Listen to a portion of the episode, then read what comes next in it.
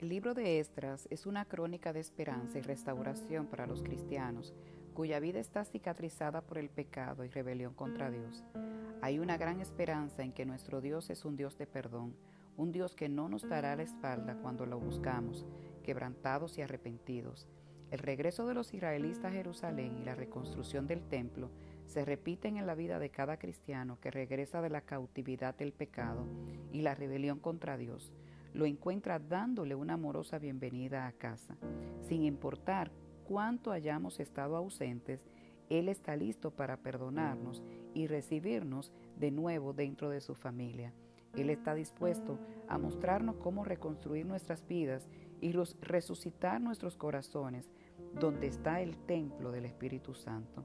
Al igual que en la reconstrucción del templo en Jerusalén, Dios supervisa el trabajo de renovación y una nueva dedicación de nuestras vidas a su servicio. La oposición de los adversarios de Dios siempre van a aparecer en el momento que decidas reconstruir tu templo. Despliega un patrón que es típico en aquel que es el enemigo de nuestras almas. Satanás usará a aquellos que parecen estar en sintonía con los propósitos de Dios para engañarte, a intentar frustrar los planes de Dios. Esto lo describe en Estras capítulo 4 verso 2.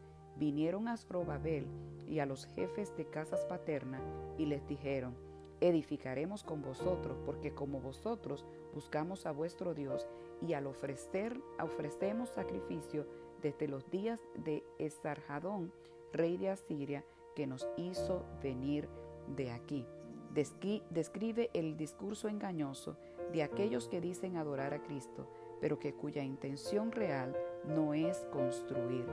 Quiero decirte que Dios enviará, así como envió en aquel tiempo profetas que le recordaran en la visión al pueblo, Dios enviará personas a tu lado en este tiempo que recuerden lo que Dios ha determinado, los propósitos que ha determinado para ti y los tuyos. Hay un instrumento poderoso que está en este libro, en Estras capítulo 7, verso 10.